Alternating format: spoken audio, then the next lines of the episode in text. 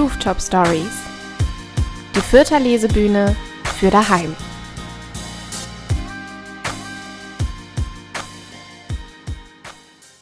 Hallo und herzlich willkommen zur September-Ausgabe der Rooftop Stories. Die Rooftop Stories, das ist eine Lesebühnenreihe in Fürth, die momentan als Podcast stattfindet, da wir mit den Hygieneregeln leider auf der Bühne nicht hinkommen. Mein Name ist Lara Ermer und ich habe die Lesebühne gemeinsam mit meinen Kollegen Immanuel Reinschüssel und Robert Segel gegründet und darf durch diesen Podcast moderieren. Wie immer bei der Lesebühne starten wir mit Musik. Die kommt diesmal von Joschko. Joschko gehört zu Fürth wie die Gustavstraße. Dort arbeitet er und man trifft ihn immer dort. Sein erstes Album hat viel mit Fürth zu tun und ist letzten Oktober erschienen. Viel Spaß mit Joschko.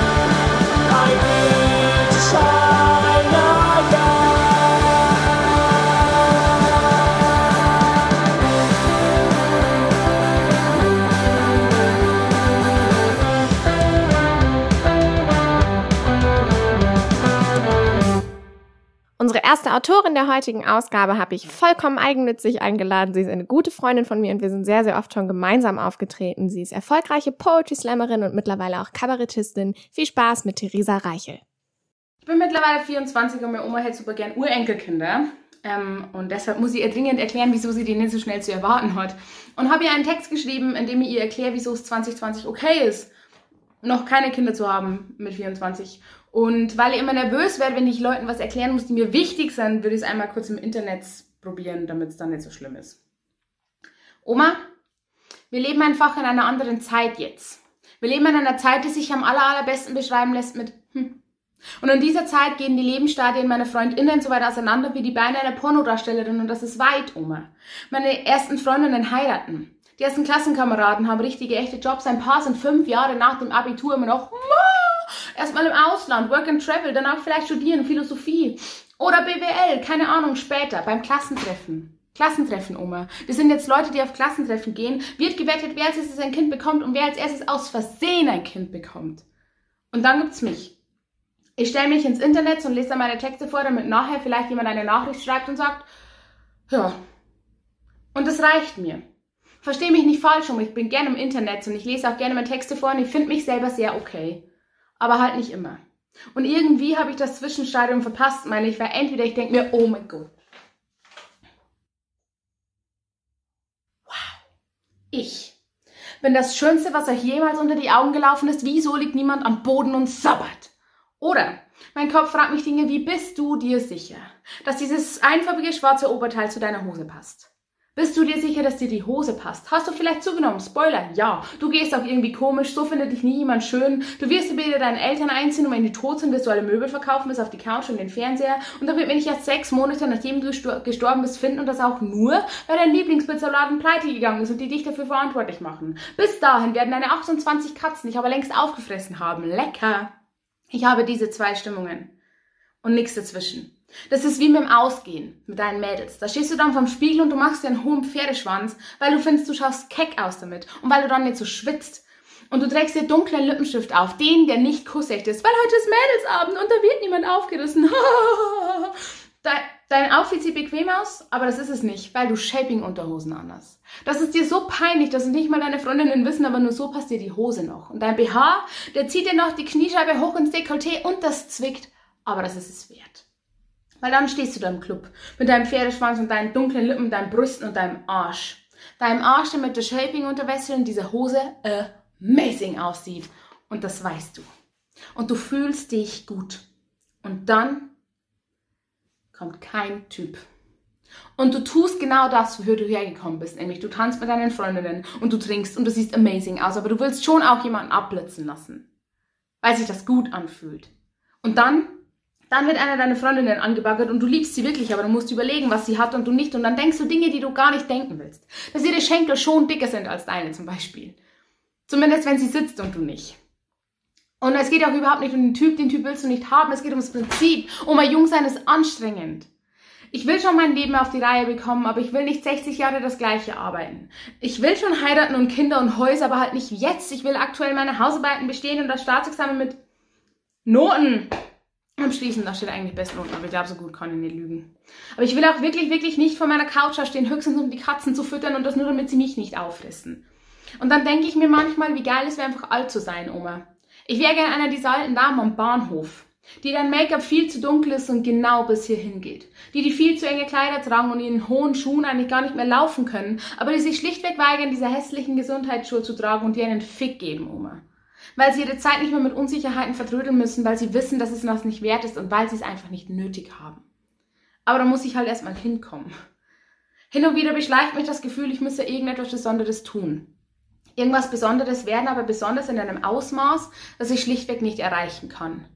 Nicht ich stehe auf einer Bühne besonders. Nicht, ich schreibe ein Buch besonders. Ich will die Bestsellerautorin werden, die Musikerin überhaupt, Kanzlerin, Oscar-Gewinnerin und zwar beste weibliche und männliche Hauptrolle gleichzeitig. Ich will Denkmäler Turnier zu Ehren errichtet werden. Ich will, dass Kinder und Schulen und Stiftungen und Planeten nach mir benannt werden. Und ich glaube, es ist, weil ich was hinterlassen will, Oma. Irgendwas. Und ich weiß eigentlich, dass ich schon Dinge tue, die Menschen beeinflussen, die etwas hinterlassen. Das sind kleine Dinge und ich bin damit komplett überfordert. Aber diesem Gefühl reicht das nicht. Mir reicht nichts, was ich in Aussicht habe zu erreichen und das treibt mich nicht an, das lähmt mich, Oma. Aber irgendwann, ich schwör's dir, irgendwann bin ich eine dieser alten Damen am Bahnhof. Und dann werde ich allen Kindern erzählen, dass die heilige Mutter Therese, Therese nach mir benannt worden ist. Weil für Kinder sind alle Leute gleich alt, wenn sie alt sind. Und ich werde noch mehr Make-up tragen, und zwar genau bis hierhin. Und noch engere Kleider, obwohl ich dann richtig fett sein werde, Oma. Und zwar mit Absicht. Und dann werde ich irgendwas oder irgendwen haben, auf das ich zeigen kann und sagen, das hätte es ohne mich nicht gegeben und dann, Oma, dann wird schon genug sein. Wir machen weiter mit dem zweiten Song aus seinem Album Between Rivers. Hier noch einmal für euch Joschko.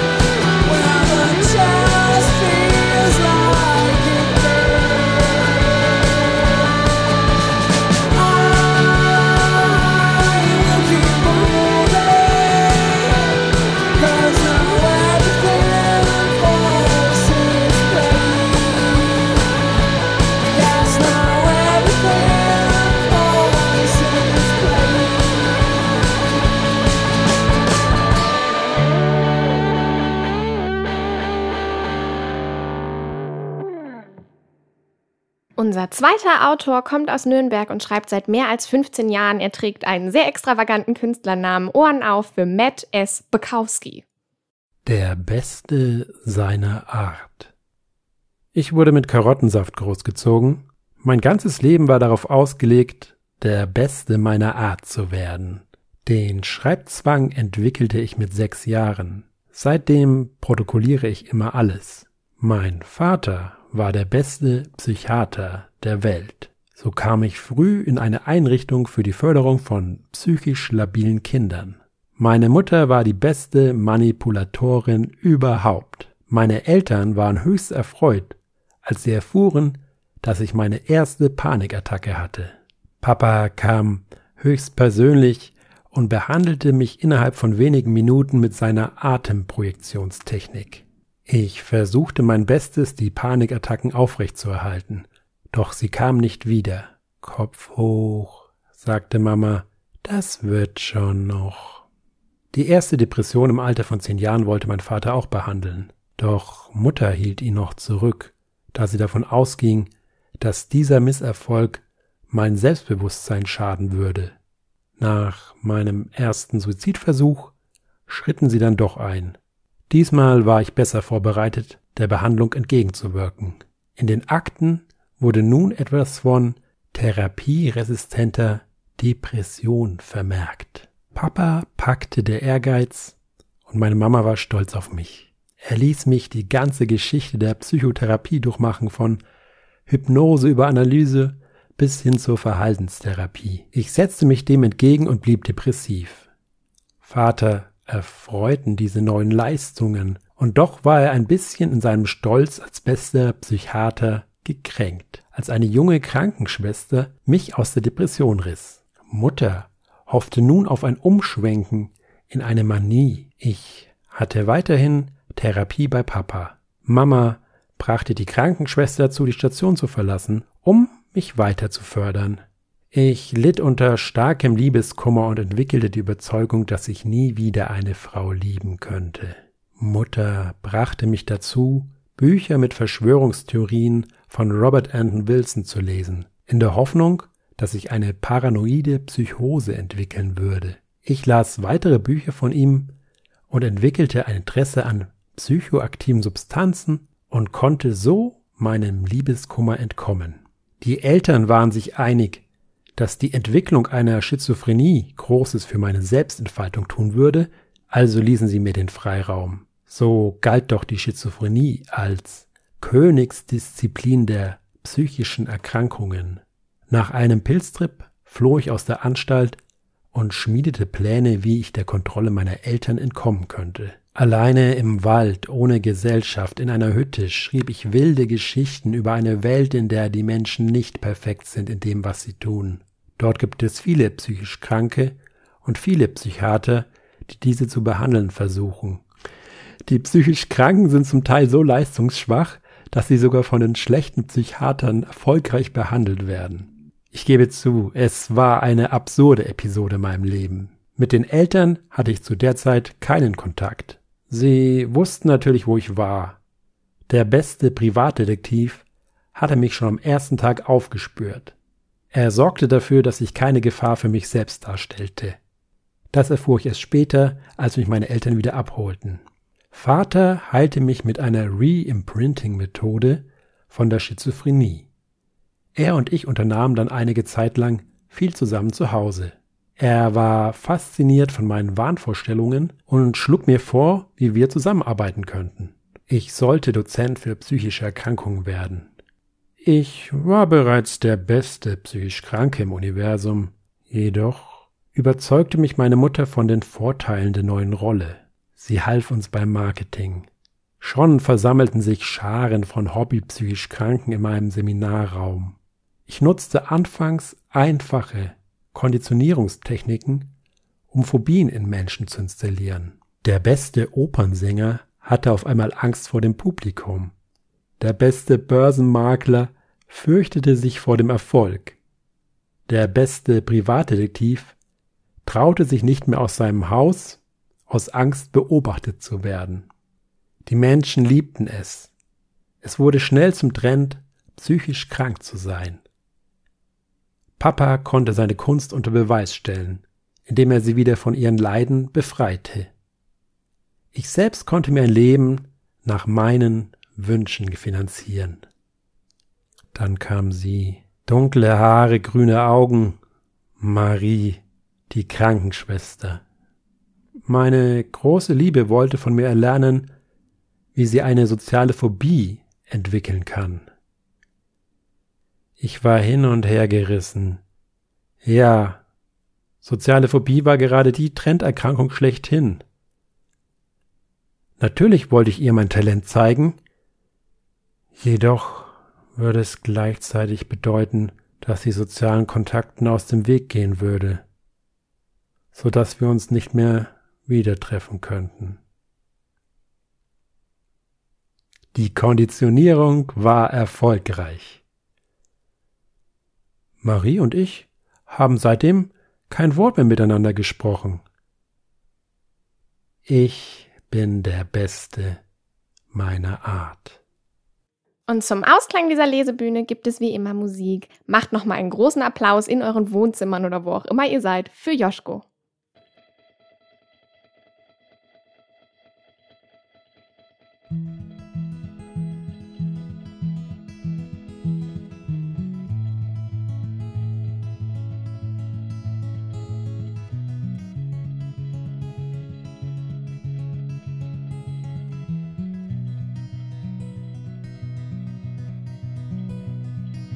Darling, why are you so shy? Your eyes look like the stars that shine.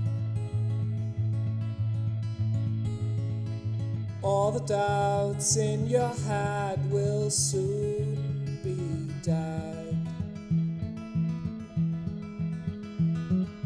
Past times can't keep up with the times ahead. Clouds may gather once in a while. Remember these words made you smile. About the boys you don't need to care. Your beauty is beyond compare. When you're lost at sea, I'll be your friend. When you need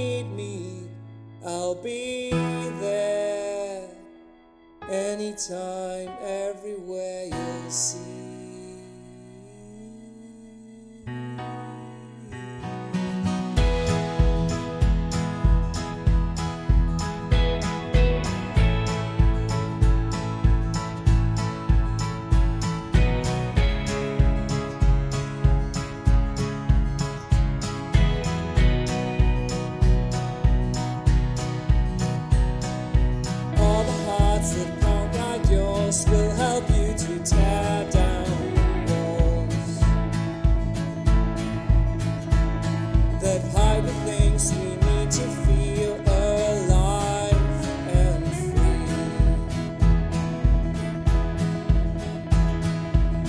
The times that you've cried, avoid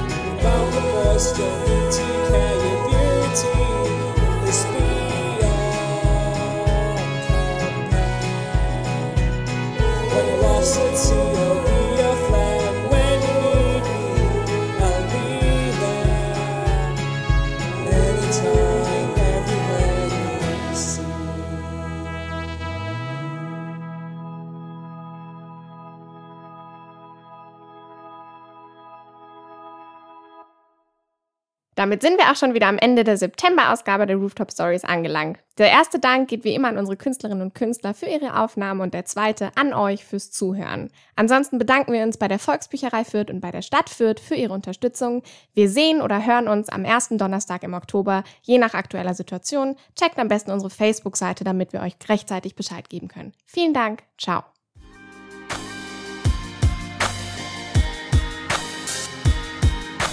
Das waren die Rooftop Stories, die Lesebühne aus Fürth.